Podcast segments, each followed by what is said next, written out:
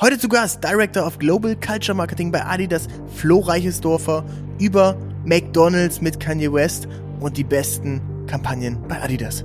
Und dann kam Yeezy. Und Yeezy hat dann einfach all diese Dinge vorher nochmal mehr befeuert. Ich würde sagen, die meisten Sachen hat er dazu schon selbst gesagt und auch in Songs verarbeitet. Wir haben ihm eine Möglichkeit gegeben, beziehungsweise einen, einen kreativen Freiraum, den ihm in dem Ausmaß niemand anders angeboten hat. Dass jemand sich von Anfang an hinstellt, noch bevor er das erste Ding gemacht hat und gesagt hat, das wird euer Jordan-Brand, da haben wir gesagt, ja, genau, Jordan Brand.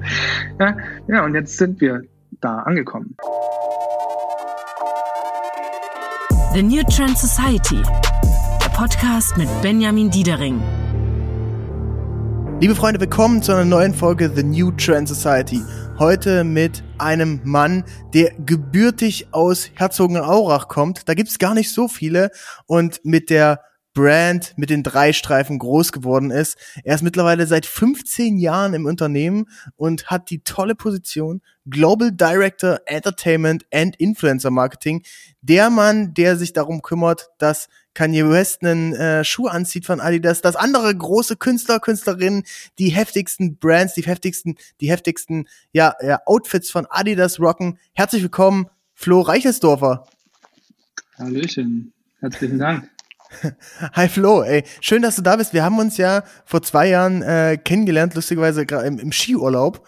Und ähm, mhm. da ähm, muss ich sagen, war ich schon extrem beeindruckt, als äh, die Jungs, die mit uns dabei waren, alle so in Adidas-Outfits, wir sind rumgelaufen wie äh, die die Bosse, wirklich auf der auf der Piste, einmal komplett von oben bis unten ausgestattet. Ich glaube, es war eine Collab mit äh, Bathing Ape damals. Ähm, und ja, seitdem stimmt, ja. halt, seitdem sind wir in Kontakt geblieben, haben ein paar Sachen zusammen machen dürfen. Und äh, ich freue mich, dass du heute hier mit am Start bist. Äh, vielleicht kannst du nochmal erklären, Flo, was machst du genau oder wie bist du überhaupt gestartet bei, bei Adidas? Okay. Ähm, wir sind ja hier unter uns und äh, haben Zeit zu sprechen. Da kann ich genau. dir auch die bisschen die, die, die, die Long Version geben. Also erstmal vielen Dank für die Einladung.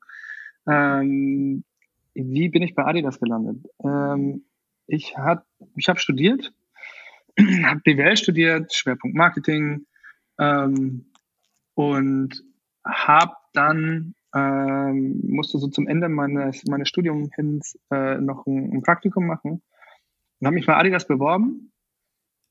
Ähm, was witzig war, ich habe ähm, mich offiziell beworben und habe parallel noch über ein Hookup nochmal äh, meine Bewerbung über andere Wege auf den Tisch legen dürfen und habe an demselben Tag von äh, HR die offizielle ähm, Absage bekommen und parallel dazu aber eine halbe Stunde später von demjenigen, der äh, oder derjenigen, die, die, äh, die, die Praktik, das Praktikum vergeben hat, den Anruf bekommen, dass ich die Stelle habe oder dass ich zum Bewerbungsgespräch eingeladen bin.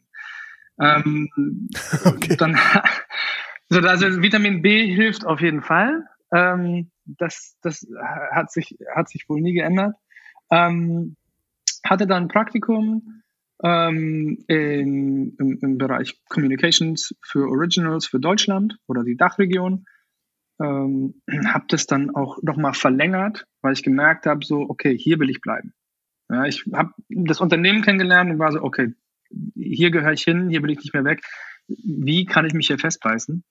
Ähm, habe dann auch ganz schnell nebenbei meine, ähm, meine Diplomarbeit geschrieben. Äh, die hatte ich in sechs Wochen runter. Und habe dann, damals durfte mein Praktikum noch verlängern, das darf man heute nicht mehr aus arbeitsrechtlichen Gründen. Ähm, und habe dann, glaube insgesamt neun Monate gemacht oder sogar elf und dann natürlich geguckt, das war 2000 Fuß in die Tür. 2007. 2000, äh, 2006. 2007. November, 2000, November 2006 habe ich mein Praktikum angefangen. Ähm, und 2007 habe ich dann geschafft, äh, einen temporären Vertrag zu bekommen, ähm, auch Communications für Fußball, auch für die Dachregion, spezifisch auf die Euro 2008, äh, die in Österreich und der Schweiz stattgefunden hat. Ähm, habe auf dem Projekt speziell gearbeitet und dann gab es die Möglichkeit, sich auf eine globale Stelle äh, zu bewerben als Global Communications Manager für Originals, also den Lifestyle-Bereich von, von Adidas. Das Lass uns mal noch äh, gleich beim, beim ja. Praktikum lass uns mal beim, ja. beim Praktikum noch bleiben. Ich fand das find's sehr spannend. So äh, 2006 ist jetzt ja doch schon eine ganze ganze Ecke her. Mhm. Ich glaube, ich war da damals in der in der achten Klasse. so so wie sah denn so ein Praktikum damals so aus? War das noch so das klassische irgendwie Kaffee kochen und äh, irgendwie zum Kopierer gehen oder was hat man da so gemacht? Hat man da auch schon Verantwortung bekommen? Hm, also was waren so die Kernaufgaben? Es hat es hat erstmal sehr seltsam angefangen. Und zwar, dass meine damalige Chefin die ersten zwei Wochen gar nicht da war. Mir, man wurde aber, wurde mir aber auch nicht gesagt, nee, dann fängst du einfach zwei Wochen später an. Nee, das war mein Startdatum. So, dann ähm, hat sie mir äh, per E-Mail irgendwie eine Anweisung gegeben, so hier, mach mal eine Competitor Analysis. Also such mal, wer sind so unsere Competitor und stell das mal zusammen in einer, in einer PowerPoint. Das war meine Aufgabe einfach für zwei Wochen. Ganze zwei Wochen saß ich in einem Office alleine. Da saß kein anderer, weil sie da normalerweise mitgesessen wäre. Und zum angrenzenden Office war aber eine Glasscheibe, eine große und eine Glastür. Und da saß eine Praktikantin, die am selben Tag angefangen hat, die in ein bisschen anderen Bereich gearbeitet hat. Und die hat mich immer gesehen, habe ich gesehen, wie ich da einsam sitze und irgendwelche PowerPoints bastel. Ähm, das war ein bisschen schwierig, der Start. Und äh, meine Chefin war dann auch nicht mehr lange meine Chefin, sondern die Abteilung hat dann jemand anders übernommen. Und dem bin ich sehr dankbar und muss auch sagen, allen Chefs, die ich bis jetzt hatte bei Adidas, extrem dankbar, weil ähm, ich ganz viel lernen durfte und auch wirklich sehr gefordert wurde. Also im Praktikum ging es dann auch schon wirklich, ich musste lernen, wie man, äh, ich wurde in Projekte mit einem reinbezogen und musste lernen, wie man äh, mit einer Agentur arbeitet. Ich musste lernen, ein Briefing zu schreiben. Ich weiß noch, ich habe für so eine Promotion ähm, musste so ein, ein, Flyer gebastelt werden, also zum Auffalten, ein Leporello. Das habe ich da auch gelernt. weiß nicht, ob man das heute noch überhaupt benutzt, das Wort. Ähm, äh, und ich musste dieses Briefing schreiben und habe das einmal geschrieben, das zweimal geschrieben, dreimal. Jedes Mal, ich habe da wirklich Blut, Schweiß, Tränen reingesteckt und jedes Mal mit meinem Chef durchgegangen und er sagt, nee, guck mal, wenn du das so schreibst, dann habe ich doch immer noch die und die Frage, ja? Hm. Ist das und das klar? Nee, gut, schreibst es nochmal neu. Ich habe es, glaube ich, sechsmal geschrieben. So, und solche Sachen hatte ich aber ganz viel. Also ich wurde wirklich, ähm, mir wurde der Job beigebracht. Und das ist was, was ich auch heute feststelle, das passiert heute nicht mehr so oft. So Leute landen in Positionen und haben diesen Job, also dieses spezielle Fachgebiet oft nicht gelernt, gerade im Marketing. Also, sondern wirklich kennen sie aus Büchern, aber haben nie jemanden gehabt, der sie an die Hand nimmt und wirklich sagt, pass mal auf, die E-Mail musst du so schreiben. Diese Präsentation musst du so machen. In einem Gespräch kannst du nicht so oder so agieren. So, das passiert sehr selten, ähm, habe ich das Gefühl. Und ich hatte mhm. zum Glück ganz viel, auch im Praktikum. Ja, stimme ich dir zu. Also ich glaube, es ist auch voll wichtig, dass man sich da die Zeit nimmt. Ich habe es bei, bei uns im letzten Jahr gemerkt, da hatte ich nicht so viel Zeit für, für jeden Mitarbeiter, jede Mitarbeiterin und habe dann, da, dann merkt man eben auch, okay, okay, da geht vielleicht mal eine Mail raus, die jetzt nicht so geil ist, aber du musst den Leuten einfach mitgeben, so, hey, das ist der Tonus.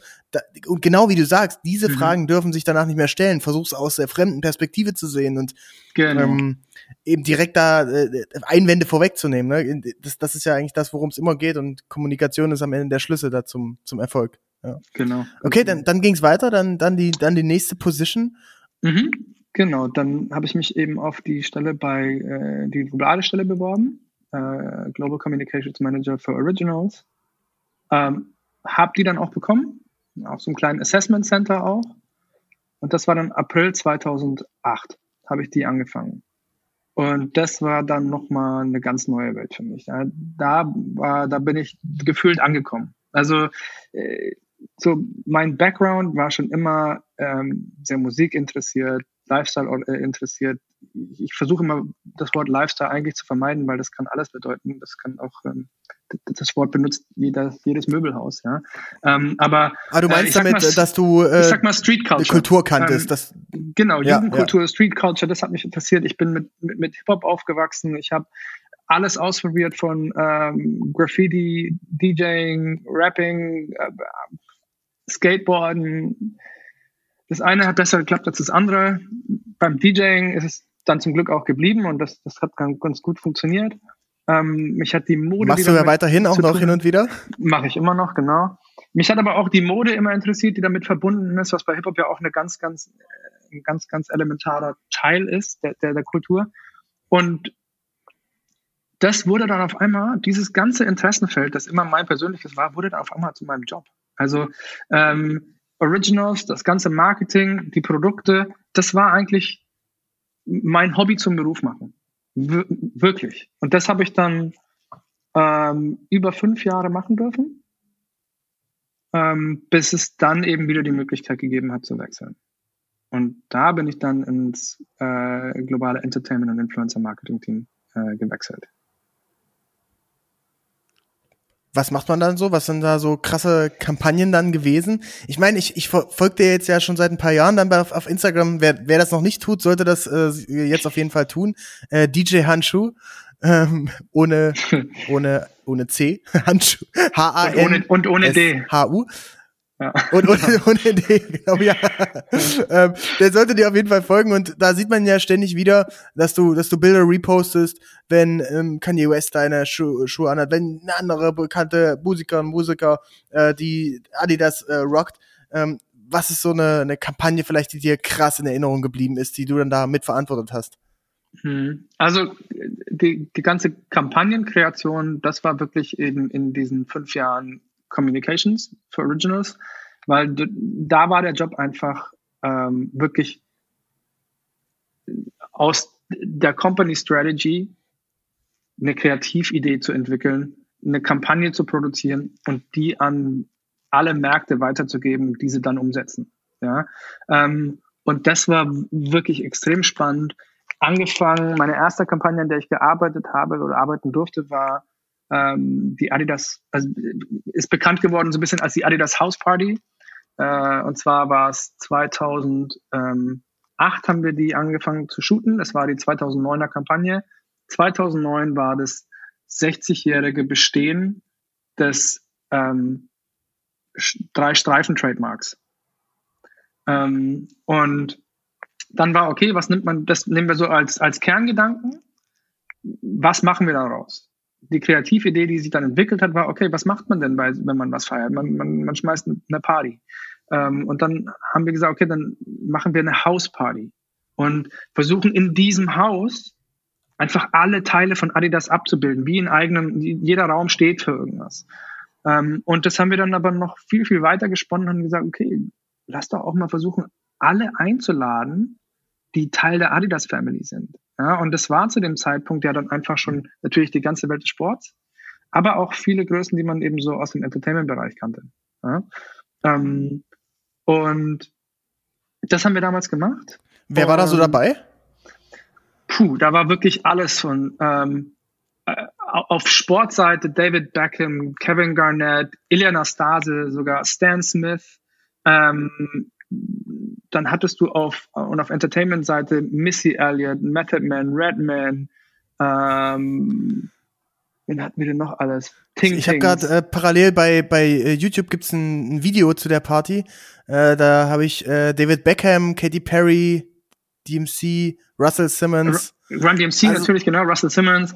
Und das Wahnsinn. Witzige ist, das und und da hat einfach alles gestimmt bei der Kampagne. Das war, das hat wirklich, das war ein Meilenstein für die Brand.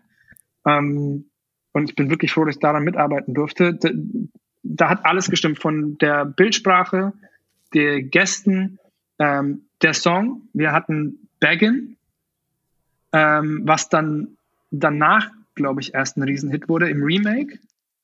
Ähm, und wir sind da wirklich äh, völlig unbedarft rangegangen. Ja, wir hatten zum Beispiel auch einen Moment, ähm, und das ist dann so ein bisschen immer so ein, Prime-Example, was, was ich eigentlich immer genommen habe, um Leuten zu erklären, wie wir dann im, im Entertainment-Bereich gearbeitet haben. Ähm, wir haben zu dem Zeitpunkt gerade unsere äh, erste, jetzt haben wir schon mittlerweile die zweite, ähm, unsere erste Collab mit äh, Jeremy Scott gelauncht. Also Jeremy Scott war ein neuer Partner damals, den wir eingeladen haben und gesagt haben, pass mal auf, wir shooten eine neue Kampagne, es wird in LA geshootet, wir haben dieses Riesenhaus gemietet, ähm, wir machen eine actual House Party. Ähm, und der hat gesagt, ja, okay, ich, äh, ja, ich hätte, ich hätte Lust dabei zu sein, aber äh, ich würde ungern alleine kommen. kann ich jemanden mitbringen? Und so, ja, wen willst du denn mitbringen? Ja, die ist aktuell so meine Muse, ähm, die singt auch, äh, ist jetzt noch nicht so bekannt, aber ähm, würde mir helfen, wenn die dabei wäre, dann bin ich ein bisschen lockerer. Und wir gesagt, okay, bringen Sie mit. Ähm, das war Katy Perry. Und kurz, okay. da, und kurz danach hat sie I Kissed a, I Kissed a Girl, I Kissed a, I, I Kissed a Girl, girl ja. ne? ja, kurz danach hat sie das released. Und wir haben ab da die Relationship aus, ausgebaut und aufgebaut und hatten eben die, das Glück, sagen zu können, hey, wir haben dich am Anfang deiner Karriere supported. So, und irgendwann ist diese Partnerschaft immer größer zusammengewachsen. Also der, der, der Ansatz war in, in dem Bereich immer, Leute frühzeitig zu entdecken, so ein bisschen wie ARs und, mhm. und, und so, eine, so eine Relationship schon wirklich von klein auf aufzubauen. Ähm, ja, und das war nur so ein Baustein dieser, dieser Kampagne. Was auch ganz witzig war, ist, ähm, ich weiß nicht, ob du diesen, es gibt so einen ganz bekannten Film über so eine Hausparty, die so ausartet. Der heißt, glaube ich, Project X. X. Project, Project X, X, genau. Ja, genau. Project X, wenn du es mal ähm, wirklich die, die, dir die Hausparty-Kampagne anguckst und die Szenen mal nebeneinander schneidest, wirst du sehen, dass es teilweise gleich, wirklich eins zu eins gleiche Szenen sind, was daran liegt, dass der, äh, der Director Nima ist. Also Nima, der mit uns die Kampagne gemacht hat, hat danach einfach einen Film draus gemacht. Ah, krass. Okay. Also, das ist derselbe Director, der hat einfach teilweise wirklich dasselbe Storyboard genommen und gesagt, warte mal, da kann man noch mehr draus machen, das mache ich jetzt mal. Wow. Ja, das war, also das war Communications, das war gleich mein Anfang. Und, und wie ähm, funktioniert das dann, wenn man so eine, so eine, so eine Party da macht? Ich meine, heutzutage, das, das war ja eigentlich dann schon, bevor es diese ganzen Influencer-Revolve-Partys beim Coachella und alles Mögliche gibt. Ja. Ähm, so, so, wie ging man dann damals ran? Hast du dann einfach, schreibst du dann einfach dem Management von David Beckham oder schreibt ihr den da selbst und sagst so, hey David, wir machen so eine coole Party, hast du Bock rumzukommen? Oder wie hat das damals funktioniert? Ja, genau. Also tatsächlich ging es genau so, ging das auch los. Also diese Kampagne war äh, wir waren mehrere Global Comms Manager, ja, ähm, die parallel äh, an Originals gearbeitet haben. Einer davon war mein Kollege John Wexler. Und äh, Wax. John Wexler, genau, Wax. Ähm, und John hat einfach die Aufgabe bekommen, sich darum zu kümmern, dass Leute da sind, das mit unserem bestehenden Entertainment-Team zu koordinieren und dann aber auch, ähm, okay, wie macht man das denn jetzt vertraglich, etc. Und daraus hat sich das entwickelt, dass sie danach gesagt haben, sag mal, willst du diese Abteilung nicht übernehmen und neu strukturieren? Und da entstand dann, was vorher Non-Athletic Promotion war, ähm, eine, eine, Abteilung, die es seit äh, den 70er, 80ern bei Adidas gab. Im Prinzip hat die alles abgedeckt, was man nicht schablonenmäßig irgendwie in Sport oder PR stecken konnte. War dann Non-Athletic Promotion. Das wurde dann die, die, die neu gegründete Abteilung oder Department äh, Entertainment and Influencer Marketing unter, unter John Wexler. Ähm, und der, der Name war wirklich aus, aus der Hüfte geschossen. Das war, okay, wir müssen es jetzt machen. Wie nennen wir es denn? Ja, okay. Ja, wir müssen Entertainment abdecken ähm, und naja, Influencer. Und Influencer hat damals bedeutet Opinion Leader, alles, was irgendwo so ein bisschen cultural ähm, Relevance hat, was so Popkultur abdeckt, was aber auch so Fashion abdeckt, ähm, Street Culture, Art. So, und das war dann so ein bisschen die Geburtsstunde des, des, des Entertainment Influencer Marketings bei Adidas im wirklich professionellen Sinne. Was waren so die ähm, Non-Athletic äh, Collaborations, die man da so vorher gemacht hat? Da gab es so Run DMC, was, was sind so noch so ein paar Households Names, so vielleicht auch aus den 90ern, 80ern, 2000ern? Genau, also damals waren es ja äh, ja, also Run DMC natürlich so die, die, die bekannteste, ähm, Madonna, ähm, Bob Marley, das waren so die bekanntesten großen Beziehungen. Ähm, ich mich überlegen, wenn es noch gab, in UK relativ viel auch. Ähm, aber da war es wirklich so ein, so ein ganz klassisches und auch wirklich reduziert auf, ähm, wen lädt man ein, wenn man einen großen Event hat und äh, kleidet den dann für diesen Event ein. Ja? Okay. Hm. Ähm, damals hat man noch nicht wirklich so gearbeitet, dass, äh, dass man ähm, bekannte Gesichter aus, der, aus dem Entertainment-Bereich wirklich in Kampagnen auch involviert hat. Äh, geschweige denn auch ein Produkt mit ihnen, mit ihnen gemacht hat. Das hat sich dann eigentlich erst alles so richtig rasend entwickelt ähm, in den letzten 10, 12 Jahren und heute gibt es gefühlt keine einzige Kampagne, die nicht irgendein ein, ein bekanntes Gesicht ähm, aus dem Nicht-Sportbereich äh, irgendwie integriert. Und äh, dann ging es ja irgendwann, kam so 2015 ja ein sehr, sehr großer Moment, wo ich mich auch noch erinnere. Ich war mit äh, meinem, meinem Kollegen SK83, kennst du, kennst du ja auch, den DJ Natürlich. unterwegs. Und auf einmal hat er die, diese komischen Schuhe an, ne? Und ich dachte mir so, Alter, was, was ist denn das? Diese Schuhe, die sehen dann aus, so eine Mischung aus Hausschuhe, komische Sohle und Zebra-Modell. Äh, und die Rede ist von den Yeezys und äh, ich glaube, mhm. da hast du ja auch ein bisschen, bisschen mitgemischt. Ähm, und, äh, und erzähl mal darüber ein bisschen. Ja, also das war ähm, das, das war Teil, Teil des Momentums, wirklich, dass die Brand hatte. Also das hat so ein bisschen 2014 schon angefangen, dass wir ähm, mit dem, mit dem Stan Smith schon so eine ein extrem große Welle äh, geschaffen haben. Wir haben gemerkt, dass der Stan Smith, einer der best-selling Shoes der, der Brand, ähm, so einen leichten Dip bekommen hat oder dass die Zahlen nicht mehr ganz so steady sind. Und was wir dann gemacht haben, war den ganzen Markt ausgeräumt, im Prinzip also wirklich eine, eine Knappheit geschaffen und auch so, dass die, der Markt es spürt und haben es dann mit, Mit dem Stan Smith schon, ja? Mit dem Stan Smith. Ah, okay, okay. Mhm. Und haben es dann gelauncht und haben das auch über, mit ein paar bekannten Gesichtern gemacht, die dann, äh, der Stan Smith hat ja auf der Zunge ähm, das Gesicht von Stan Smith, ja, dem Tennisspieler. Ja. Ähm, und wir haben es dann äh, so gemacht, dass wir mit bekannten äh, Partnern eben den gelauncht haben, ähm, die dann ihren eigenen Stan Smith bekommen haben mit dem ihrem Gesicht auf der Zunge. Ähm, und das hat so wirklich so ein, so ein Momentum ausgelöst. Und wir haben es dann wirklich geschafft, das auch das Momentum noch zu steigern, also beziehungsweise zu füttern. Ja, wir haben dann Boost entwickelt. Ähm, die Sohle? Das kam dann mit rein, genau. Ja. Das kam dann mit rein. Der Energy Boost war, glaube ich, 2015 dann gelauncht. Zwischenzeitlich gab es dann auch noch den ZX Flux, der auch nochmal so wirklich so einen, Zeit, äh, einen Zeitgeist getroffen mhm. hat in so einer Running-Silhouette. Ähm, war so ein bisschen, so ein bisschen dem, dem Air Max dann äh, äh, entgegengestellt. Ähm, dann eine große Superstar-Kampagne. Ähm, und dann kam Yeezy. Und Yeezy hat dann einfach ähm, all diese Dinge vorher noch mal mehr befeuert. Und dann, wie dann, wie kam es dazu? Also wie habt ihr Kanye West äh, dazu bekommen, da, da dieses, dieses das Projekt zusammen mit, mit Adidas zu machen? Ich würde sagen, die meisten Sachen hat er dazu schon äh, selbst gesagt und auch in Songs verarbeitet und äh, hat da nicht wirklich hinterm Berg gehalten. Ich glaube, ähm, wir haben ihm eine Möglichkeit gegeben, ähm, beziehungsweise einen, einen kreativen Freiraum, den ihm in dem Ausmaß niemand anders angeboten hat. Ja? Ähm, er ist jemand mit einer, mit einer sehr, sehr großen Vision. Das war auch natürlich bei Adidas erstmal so ein bisschen, viele erstmal einen Schritt zurück gemacht haben und gesagt haben, nee, das niemals. Ja? Also ähm, wir waren es ja auch nur gewohnt, dass mal jemand kommt und der macht mal eine kleine Kollektion oder macht mal einen Schuh.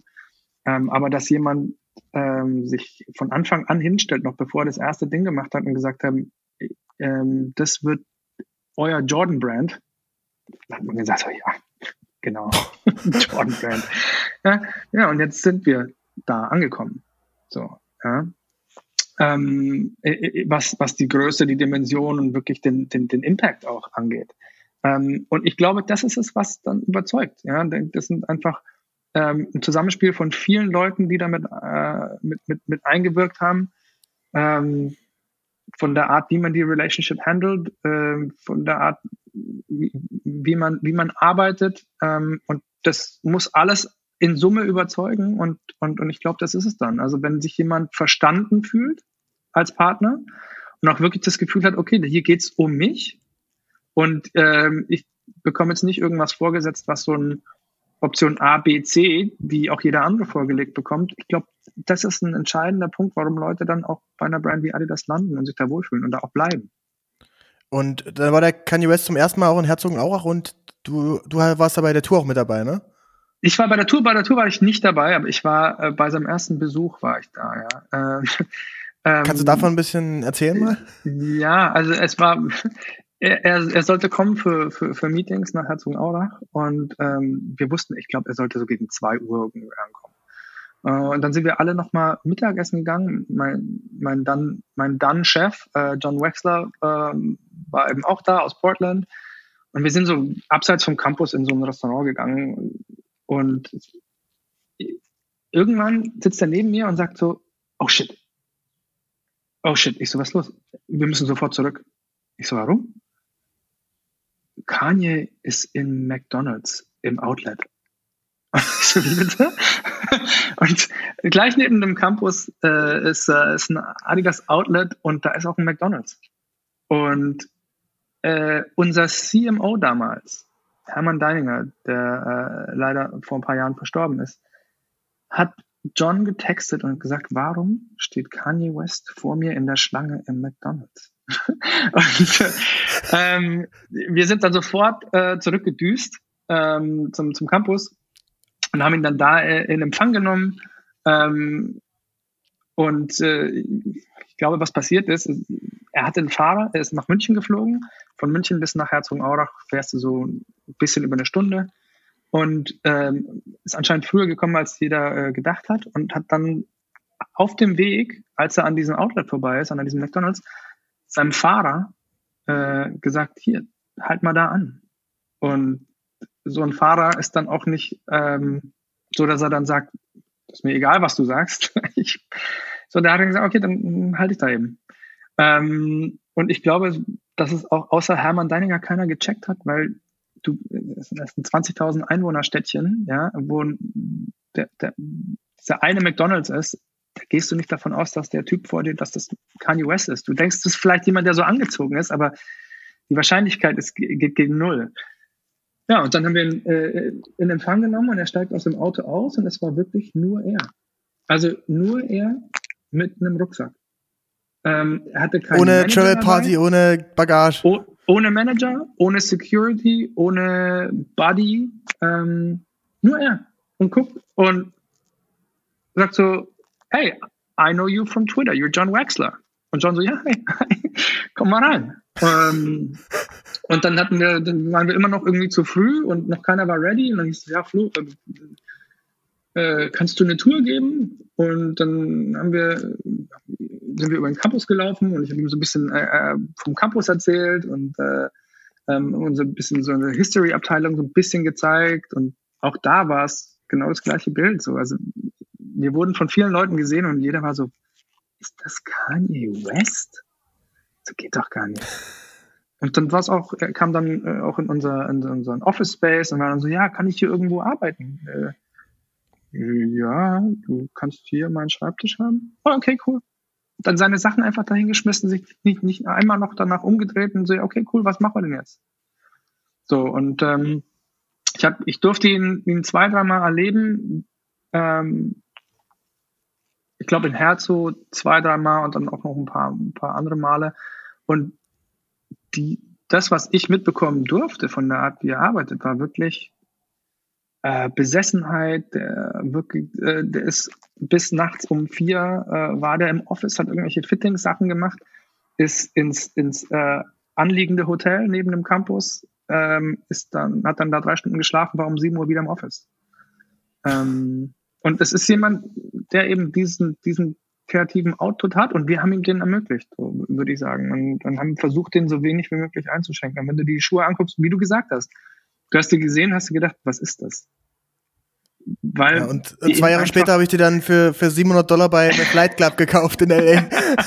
Weil ich so, ja, so hyped dann war. Also, es ist ja, ja. irre. Und ich glaube, das ist es, was es dann ausmacht, dass ähm, Leute mit einer Vision kommen und ähm, man der Vision dann und dem Partner dann auch das Vertrauen schenkt, äh, die auch umzusetzen. Um, genau. Heftig, heftige Story. Okay. Ähm, also ich, ich habe jetzt äh, letztens äh, bei, bei Netflix die, die Doku geguckt über ihn, diesen Dreiteiler. Mhm. Und äh, fand das eben auch spannend, nochmal so zu sehen, so von den Anfängen. Leider ist über den, den Adidas-Part oder diesen Fashion-Part gar nicht so viel dann mit drin, ähm, sondern irgendwie erst am Ende wieder, wo er so ein bisschen, weiß nicht, ja, zwiegespaltene Persönlichkeit ist und sehr, mhm. so ein bisschen, weiß nicht, in so einer Findungsphase oder sehr, sehr verstört. Ist sowas dann auch irgendwann schwierig für eine Brand, wenn du sagst, okay, du, ähm, du connectest dich sehr stark, du lässt dich da auf sehr, sehr viel ein und dann ähm, dreht eben so, ein, so jemand durch? Klar, ähm, natürlich. Ähm, äh, das, das ist ja am Ende dann ja auch, ist es wirklich eine, eine, eine Partnerschaft oder ist es wirklich eine reine Business Transaction? Also wenn du so eine, eine, eine enge Partnerschaft eingehst, ähm, dann kannst du natürlich gewisse Sachen nicht ignorieren, die musst du auch ansprechen und musst auch versuchen, irgendwie eine Lösung zu finden und kannst nicht bei dem, ist wie in einer Beziehung. Du kannst ja nicht bei dem ersten Anzeichen äh, von, oh, hier wird's unangenehm, gleich sagen, okay, ciao, das war's, ja. Also ähm, das gewisse Dinge musst du aushalten. Natürlich gibt's für gibt's gibt's für alles Grenzen ja, ähm, und Sachen, die du dann nicht unterstützen kannst oder dann auch mal einen Vertrag aufkündigen musst. Okay. Ähm, Lass uns mal weitergehen. Ähm, also Kanye West sicherlich auch ein, ein krasser Baustein oder ein, ein krasser äh, Stein bei dir dann in, in, der, in der Karriere mit drin. Was, äh, was war jetzt so in den letzten Jahren los? Da da noch was, was in Erinnerung geblieben, wo du sagst, ey, das ist vielleicht ein Ding. Denn, denn ich habe ich hab so beobachtet, dass, dass ihr da ja schon sehr visionär unterwegs seid. Wir haben ja schon über diese Hausparty gesprochen, wir haben darüber gesprochen, verschiedene Künstler sehr, sehr zeitig zu supporten. Ähm, und gar nicht erst dann, wenn die jetzt, wenn die jetzt groß geworden sind. Was vielleicht noch so ein Ding, wo man sagt, das ist vielleicht jetzt erst in diesem oder im letzten Jahr passiert, was aber auch wegweisend sein kann für andere Brands, für andere Leute, die hier Marketing machen, wo man sich vielleicht auch eine Inspiration holen kann. Ja, ähm, ich würde sagen, so die letzten Jahre, ähm, wie gesagt, das ganze, dieses ganze Thema Culture Marketing, ähm, das muss man vielleicht noch dazu sagen, dass wir unser Department von Entertainment Influencer Marketing umbenannt haben Ende letzten Jahres in Culture Marketing. Ähm, einfach, wie vorher schon, schon erwähnt, der Name war damals wirklich so eine Notlösung und ist dann geblieben. Und der Begriff Influencer äh, hat einfach sehr, sehr wenig nur noch ähm, damit zu tun oder mit der Bedeutung zu tun, die er damals für uns hatte. Ähm, ja, 2009 war Influencer für uns ein Opinion Leader, uh, Culture Creator, auch, auch, auch, Culture Creator ist äh, auch der, und, und auch der Creator-Begriff ist auch was, was anderes geworden über die Jahre. Aber es ging um Leute, die einfach gewisse Wirkkreise hatten, ja, die Innovator waren, ähm, die Sachen vorangetrieben haben, ähm, unabhängig, ob das jetzt im großen oder kleinen Kreis war, unabhängig davon, ob das äh, Social Media war oder nicht, was es damals noch nicht mal wirklich in der Form gab. Ähm, und ich würde sagen, über die letzten Jahre hat sich das, wie gesagt, immer weiter ausgedehnt und wir haben unsere, unsere Verantwortlichkeiten auch so ein bisschen mehr aufgeteilt. Ähm, als ich angefangen habe in Culture Marketing, ähm, gab es zwei Global Offices. Es gab London und es gab LA. Beide gab es, ähm, ich weiß gar nicht, wie lange es London gab, ich glaube seit den 90ern. Ähm, und das LA Office gab es seit 84. Das wurde zu den Olympischen Spielen, wenn ich es jetzt nicht komplett ver, verballer, ich glaube zu den Olympischen Spielen 84 in äh, LA äh, wurde das eröffnet. Ähm, du darfst mich gerne korrigieren, falls Google. Ist alles äh, richtig. Ich habe gerade mal Second Screen. ist alles richtig. Ich bin bei den Jahreszahlen auch nicht so fit. okay. ähm, und und wie gesagt, als ich das dann, als ich dann gesagt habe, okay, ich ähm, komme in das Team, äh, weil John mir das damals angeboten hat. Er meinte so, ich wusste, ich muss nach fünf Jahren Global Marketing brauche ich Veränderung und er sagte, dann komm doch zu mir ins Team. Und dann meinte ich so, okay, kann ich das auch aus Berlin machen? Und dann haben wir es überlegt und dann musste das auch erstmal intern äh, abgesegnet werden und äh, unser CMO, Hermann Deininger, hat mir dann irgendwann das, grüne Licht gegeben und gesagt, okay, darf er machen. Und dann war erstmal für mich from scratch alles aufbauen. Äh, also ich bin nach Berlin, äh, hatte nichts außer meinem Arbeitshandy und meinem Arbeitslaptop. Ich hatte kein Office, ich hatte gar nichts. Dürfte dann bei ähm, einer befreundeten Agentur, Act 3, ähm, durfte ich mit in ein Office, weil die auch jemanden hatten, der alleine in Berlin war. Dann haben wir uns ein Office geteilt. Ähm, ich musste aber wirklich, äh, ich hatte schon ein bisschen Netzwerk, aber ich hatte noch nicht irgendwie äh, die Logistik äh, und die Struktur. So, dann musste ich überlegen, okay, ähm, wo bekomme ich erstmal Produkt her, um zum Beispiel auch zu seeden? Ähm, dann, okay. Also Seeden äh, für, für unsere Hörerinnen und Hörer, wenn man, genau. wenn quasi ein neues Produkt rauskommt, ähm, dann schickt man das den Creator und Influencer zu und das nennt sich dann ein, ein Seeding. Genau, also wie eine, eine Ausstattung, im Prinzip eine Künstlerausstattung. Also wie bekomme ich drei Streifen an Füße ja, in Berlin, in, in den richtigen Netzwerken. Und das dann erstmal zu bekommen, war das eine. Dann war so, okay, wie, ja, wie kriege ich es denn jetzt an die Leute? So, wie verschicke ich denn? Ja? Ähm, dann habe ich die ersten Sachen wirklich, bin ich zur Post und habe so, da gibt's ja diese, diese Pakete, die man sich kaufen kann, so in äh, SML-Größe. So, habe ich dann gekauft.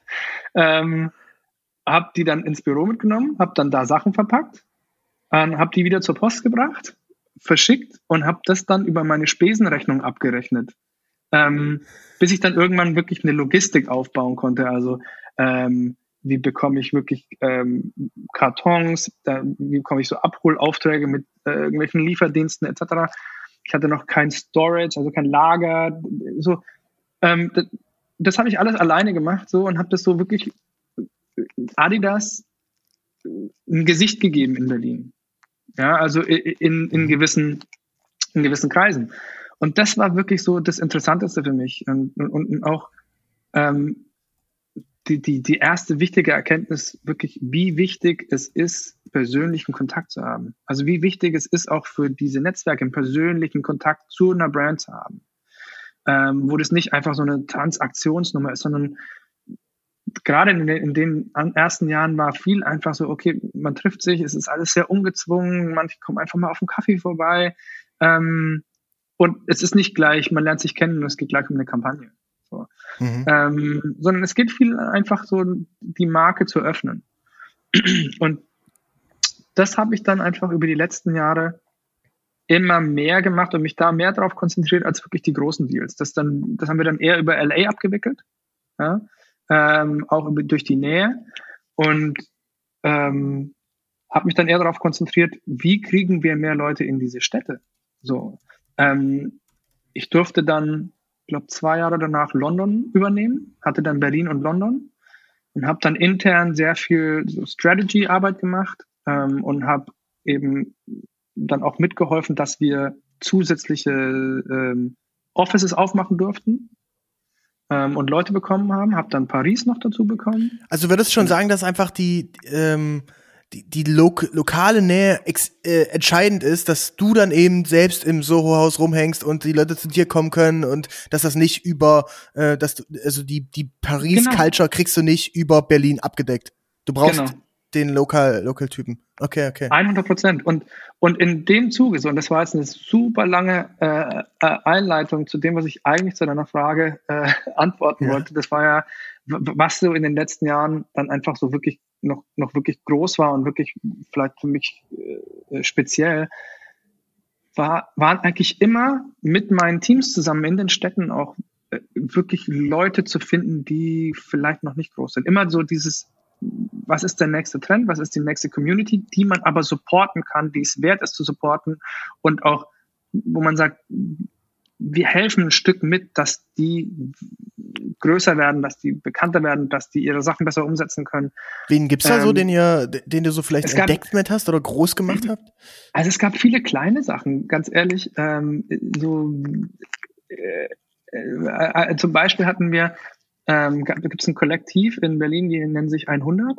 Mhm. Ähm, und die waren so, hey, wir wollen so eine Partyreihe machen und wir wollen auch gucken, dass, ne, so neue Künstler, die Leute vielleicht noch nicht so auf dem Schirm haben, die aber so eine gewisse Zielgruppe ansprechen.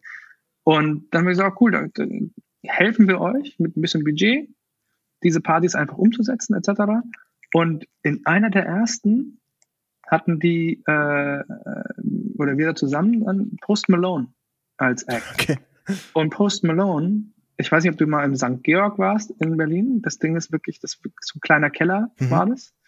Post Malone hat 1500 Euro gekostet für diese Show. So. Und das war auch vor das, seinem großen, äh, vor seinem genau. großen Durchbruch. Er hatte, er hatte nur White Iverson draußen äh, als Video und dann vielleicht noch ein paar Soundcloud-Links. Und das ist das, was es dann, dann zu sehen, wo so ein Künstler dann irgendwann hingeht und zu wissen, man hat da, man hat es richtig eingeschätzt. Das ist dann was, was so wirklich ah, okay. äh, einem super viel zurückgibt. Ja? Und das haben wir wirklich dann in allen Städten gemacht äh, und auch in allen Städten geschafft. Ähm, in London äh, war es mit, mit Stormzy ähnlich. Ich glaube, Stormzy, mhm.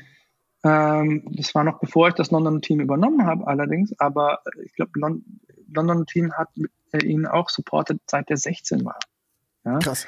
Ähm, und dann haben wir das zu einem, ich habe dann an seinem ersten Deal gearbeitet. Also er war immer Friend of the Brand, aber dann der erste große Deal, den er wirklich mit der Brand hatte, mit Colab äh, etc., war dann so, so einer von meinen, wenn du es wenn du's Meilensteine nennen möchtest. Zum Beispiel. Wie, wie sieht so ein Deal aus? Ist es dann, äh, dass man sagt, okay, Künstler kriegt Gage X ähm, und dafür äh, ist es dann ein festes Buyout oder ist sowas auch äh, abhängig von dem, was dann am Ende verkauft wird dadurch?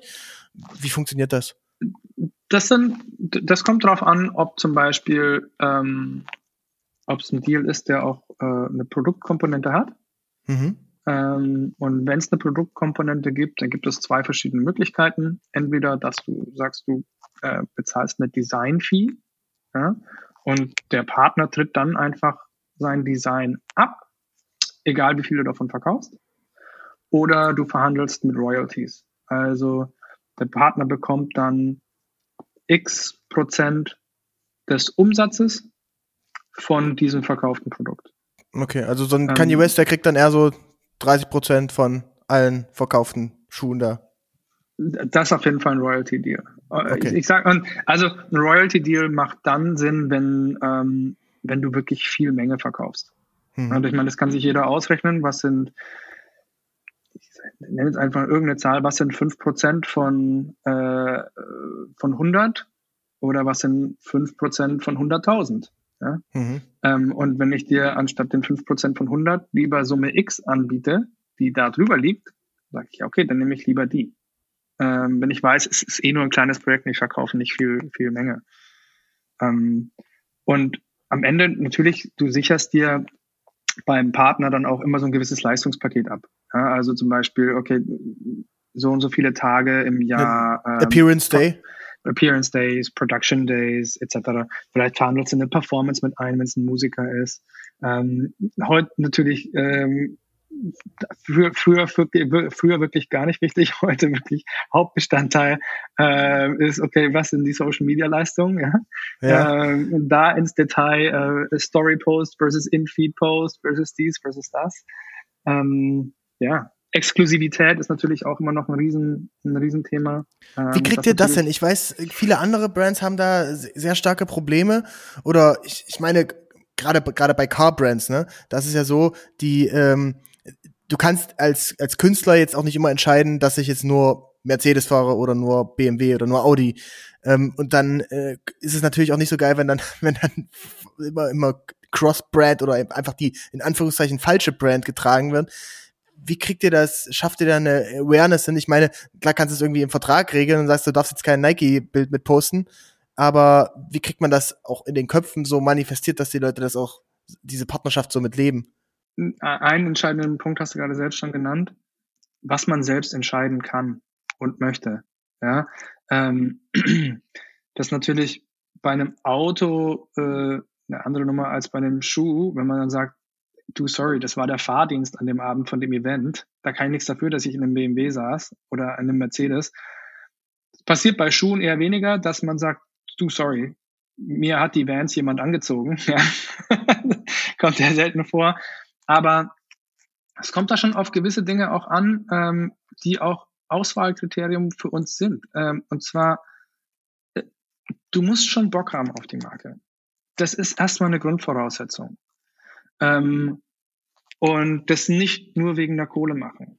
ähm, für uns auch ganz wichtig, weil dadurch einfach auch so viel an Authentizität verloren geht. Ja, egal was du dann machst, es wird nicht so gut, wie es sein könnte, wenn derjenige wirklich Bock hätte auf die Marke. Ähm, das ist das eine. Ähm, und natürlich musst du auch über Produkt äh, überzeugen. Ja, ähm, ich denke, das sind so die, die zwei Hauptpunkte. Natürlich, was du dann vertraglich absicherst, die Leute lassen sich die Exklusivität natürlich bezahlen. Ja?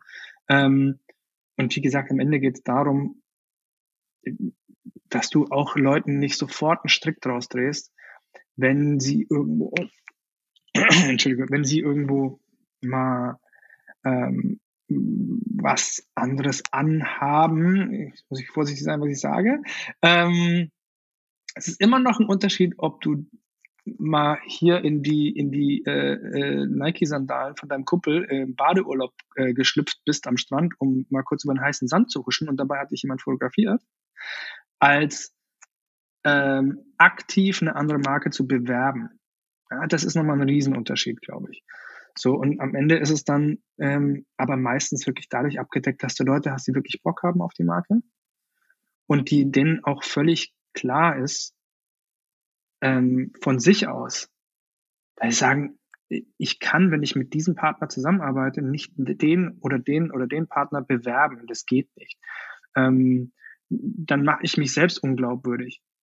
Und was ich den Leuten dann auch immer gesagt habe, die es vielleicht wirklich nicht, nicht verstehen wollten, ich gesagt habe, guck mal her, ähm, wenn du ein Meeting mit Coca-Cola hast in Atlanta, in deren Headquarter, dann stellst du da keine Pepsi-Dose auf den Meetingtisch. Das würde dir nie einfallen. So, spinn den Gedanken doch mal weiter und dann äh, erklärt sich auch das mit den Schuhen. So, ähm, und dann, dann versteht es eigentlich fast jeder. So. Flo, ich würde mit dir gerne noch über ähm, ein paar andere Themen gehen, deswegen mhm. springen wir einmal so ein bisschen weiter. Und ja. zwar das eine ist gar nicht so, so uneigennützig, denn äh, äh, du hast ja gesagt, in, in LA habt ihr auch ein sehr, sehr großes Office. Wir planen mhm. ja auch, unsere Company zu erweitern und nächstes Jahr in Los Angeles ein Office zu eröffnen. Da hört man jetzt aber unterschiedliche Stimmen. Ne? Ich war jetzt letzte, war im, im Januar in, in Miami, habe da mit vielen Leuten gesprochen und äh, die sagen alle, geh nach Miami. Natürlich, die wohnen da, die finden das auch cool da. Ähm, aber viele sagen auch so, LA ist, ist durch. Die Stadt ist äh, der der kreative Hype ist durch. Viele ziehen weg, die die coolen Leute ziehen nach Austin, nach Miami, nach sonst irgendwo hin. Siehst du das auch so oder glaubst du in LA geht immer noch was? Nee, würde ich nicht so sehen. Also ich glaube, in LA wird immer viel gehen. Ähm, ich glaube, es wird, es ist kulturell nicht so interessant wie New York äh, einfach auch, und das ist so eine, so eine Sache, weil es da geballter ist. Ja, das ist geballter aufeinander. In LA, wenn du schon mal warst, dann weißt du, ohne Auto kommst du nirgendwo hin. Mhm. Deswegen finden Sachen oft in so verschiedenen Areas statt und vermischen sich deswegen dann auch nicht unbedingt so, wie sie es woanders tun. Ja, wie sie es zum Beispiel in Berlin tun. Einfach diese Größe und dieses, die, die sorgt dafür, dass es wirklich so ein bisschen eher territorial ist. Ähm, aber kreativ passiert in LA immer noch viel und wird es auch, wird's auch immer. Es entwickeln sich immer neue, neue, ähm, neue Teile der Stadt. Ähm, die einen zum Besseren, die anderen zum, zum Schlechten.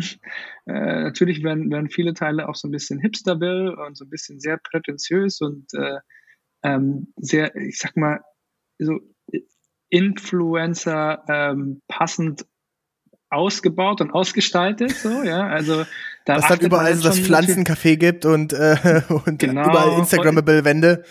Genau, Instagrammable Wände, das ist, das ist so, das ist so ein Punkt, auf jeden Fall. Ähm, aber nee, das ist, es hat immer Culture gehabt, so. Es hat immer, es ist am Meer, es wird immer dieses, dieses Skate- und Surf-Culture geben. Ähm, und, und, und Streetwear ist einfach auch immer, äh, wird immer ein wichtiger Punkt in, in, in, in LA bleiben. Also, nö, ich würde nicht sagen, dass es ausgelutscht ist. Ich, okay. Und äh, wenn ich das richtig gelesen habe, dann äh, habt ihr bald ein neues Office in, in Downtown in LA, richtig? Genau, ja. Also wir sind eigentlich vor ein paar Jahren in, äh, in Office gezogen. Wir waren eben dann, wie lange, über 20 Jahre eben, äh, fast 30 Jahre in, in Hollywood. Ähm, mhm. Sind dann nach Downtown gezogen. Ähm, und zwar in äh, The Rower. Das ist äh, die ehemalige ähm, American Apparel Fabrik. Ah, okay, ähm, cool. Das wurde jetzt alles so als bisschen Kreativ-District äh, ähm, umgebaut. Da ist auch äh, Bodega, der Sneaker Store ist da auch. Ähm, es ist so am Fashion District äh, Downtown. Und wir ziehen jetzt aber wieder um äh, und eröffnen, glaube ich, so im Juni unser nächstes neues Office, ähm, auch noch Downtown, noch mehr Fashion District. Also das wird, glaube ich, auch ganz gut. Okay, spannend. Ich habe äh, zu, zu Downtown sehr, sehr gemischte äh, Gefühle immer. Ich finde ich find's selbst ich mega geil. Meine Freundin find's unfassbar schrecklich, aber die hatte auch ein bisschen negative Erlebnisse eher dort. Aber ich fand irgendwie diese Why, also, also ich finde es eben gerade immer geil, wenn, wenn ein Viertel, was eigentlich eher so hin und wieder so ein bisschen, weiß nicht, Problemviertel auch war, wenn da dann das dann irgendwann aufgrund der günstigen Mieten so Kreative und Künstler und so anzieht. So ist es ja ganz oft auch in Berlin gewesen, dass, dass die Viertel erst ähm, so ein bisschen am Arsch sind, dann äh, kommen die Kreativen und Coolen, dann wird's Hipster und dann wird's alles teuer. Ähm, und also, ja, so, Downtown ist, leider Downtown ist leider schon an dem Punkt, wo es teuer ist. Also ich finde, ich habe auch, ich bin auch sehr zwiegespalten, was Downtown angeht. Ich mag's äh, einerseits, ähm, aber habe auch ein Problem damit. Ich habe heute erst mit jemandem darüber gesprochen, dass du einfach morgens aus deinem Hotel gehst oder du gehst abends aus dem Hotel und hast gerade irgendwie 300 Dollar für ein Dinner mit jemandem bezahlt. Und dann steht einfach jemand ohne Hose vor dir und kackt auf den Bürgersteig. Das passiert da einfach am laufenden Band. ähm, und das ist dieses, diese, diese, dieser, diese, äh, diese krasse Kontrast zwischen ähm, fancy und, und, und, und wirklich Kohle ähm, und kompletter ähm, Armut und komplett am Ende der sozialen Leiter, an der, auf der untersten Sproche, Sprosse, ist dort so extrem, das fällt schon ein bisschen schwer. So. Also ist schon ein bisschen scary. Ja. Aber äh, das auf jeden Fall ein anderes Thema. Ich glaube, da das ist auch Podcast für so, so das, äh, soziale Spaltung und so weiter. Ähm, äh, äh, Flo, wir haben, wir haben nicht mehr so viel Zeit. Wir kommen so langsam mhm. schon zum Ende. Und mhm. ähm, ich würde gerne mit dir über äh, die Zukunft sprechen, denn mhm. äh, da wird sich bei dir auch was verändern und äh, nach 15 Jahren bei der Brand äh, trittst du bald was Neues an. Darfst du das hier schon verraten? Vielleicht sogar exklusiv, wo es für dich als nächstes hingeht? Ich, ich weiß ja nicht, wann, wann der Podcast erscheint und eventuell erscheint er auch ähm, nachdem Nächsten Mittwoch. passiert ist. Nächsten Mittwoch. Nächste Woche Mittwoch? Aha. Und dann wird es schon passiert sein. Ja, ich verlasse die Brand nach 15 Jahren ähm, und werde von einer deutschen äh, Weltmarke, die, ja, die das ja ohne Zweifel ist, zu einer anderen deutschen Weltmarke wechseln und äh, werde mich Hugo Boss anschließen. Bleibe also im Süden Deutschland verortet, was meinen Arbeitgeber angeht. Ich selbst werde in Berlin bleiben, aber habe da eine extrem, extrem reizvolle neue Aufgabe gefunden. Äh, was machst du da? Ich mich ich werde da, äh, dort als neuer äh, Global Head of Marketing für Hugo anfangen. Also man, manche werden es ein bisschen mitbekommen haben, ähm, dass, dass Hugo Boss gerade so ein bisschen sich neu positioniert und die beiden Kernmarken Hugo und Boss neu ausrichtet. Mhm. Und ähm, ich werde für den Hugo-Bereich verantwortlich sein.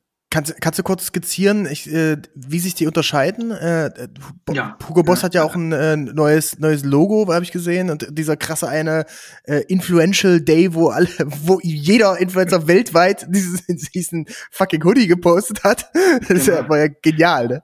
Äh, genau, ja, wie also, unterscheiden also, die sich? Ähm, der Unterschied zwischen den beiden Marken ist ganz klar die Zielgruppe. Ähm, Boss wird ähm, wieder mehr den Millennial ansprechen und Hugo wird sich ganz klar an, an, an äh, Gen Z richten. Also wirklich beide Kernmarken deutlich verjüngen ähm, und beide auch nochmal mehr voneinander abgrenzen, was, glaube ich, bisher nicht so geschehen ist. Okay, spannend. Was, was wird die, deine erste Amtshandlung sein, nachdem du deinen neuen Arbeitslaptop geholt hast? Meine erste Amtshandlung wird tatsächlich sein, äh, direkt wieder nach LA zu fliegen ähm, und dort für Hugo bei ähm, Coachella ähm, das äh, House of Hugo zu eröffnen. Ähm, also wer ähm, im, am ersten Coachella-Wochenende da sein sollte, darf sich gerne bei mir melden. Sehr gut. Was, was passiert im Haus auf Hugo? Was, was kann man sich darunter vorstellen? Wieder eine, äh, so, so, so, wie, wie deine, deine Anfänge, die Adidas äh, Originals House Party jetzt mit Hugo? Äh, nicht ganz, nicht ganz, aber die Idee, ähm, und ich weiß gar nicht, wie viel ich darüber sagen darf, ähm, aber die Idee ist ähm, schon ein Ort für Content Creation und für Creator zu schaffen. Also ich, ich habe keine okay. Ahnung, was ich davon sagen darf und was nicht. Wir sind, wir sind ja ähm, unter uns hier. Ja, natürlich, genau, genau.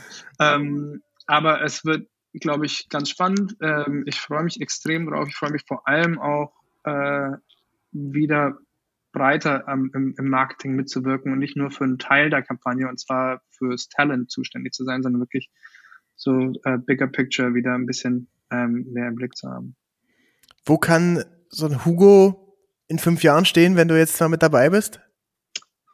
Ähm, hoffentlich ist es dann doppelt so groß wie bis jetzt. Das, das, das ist definitiv das Unternehmensziel.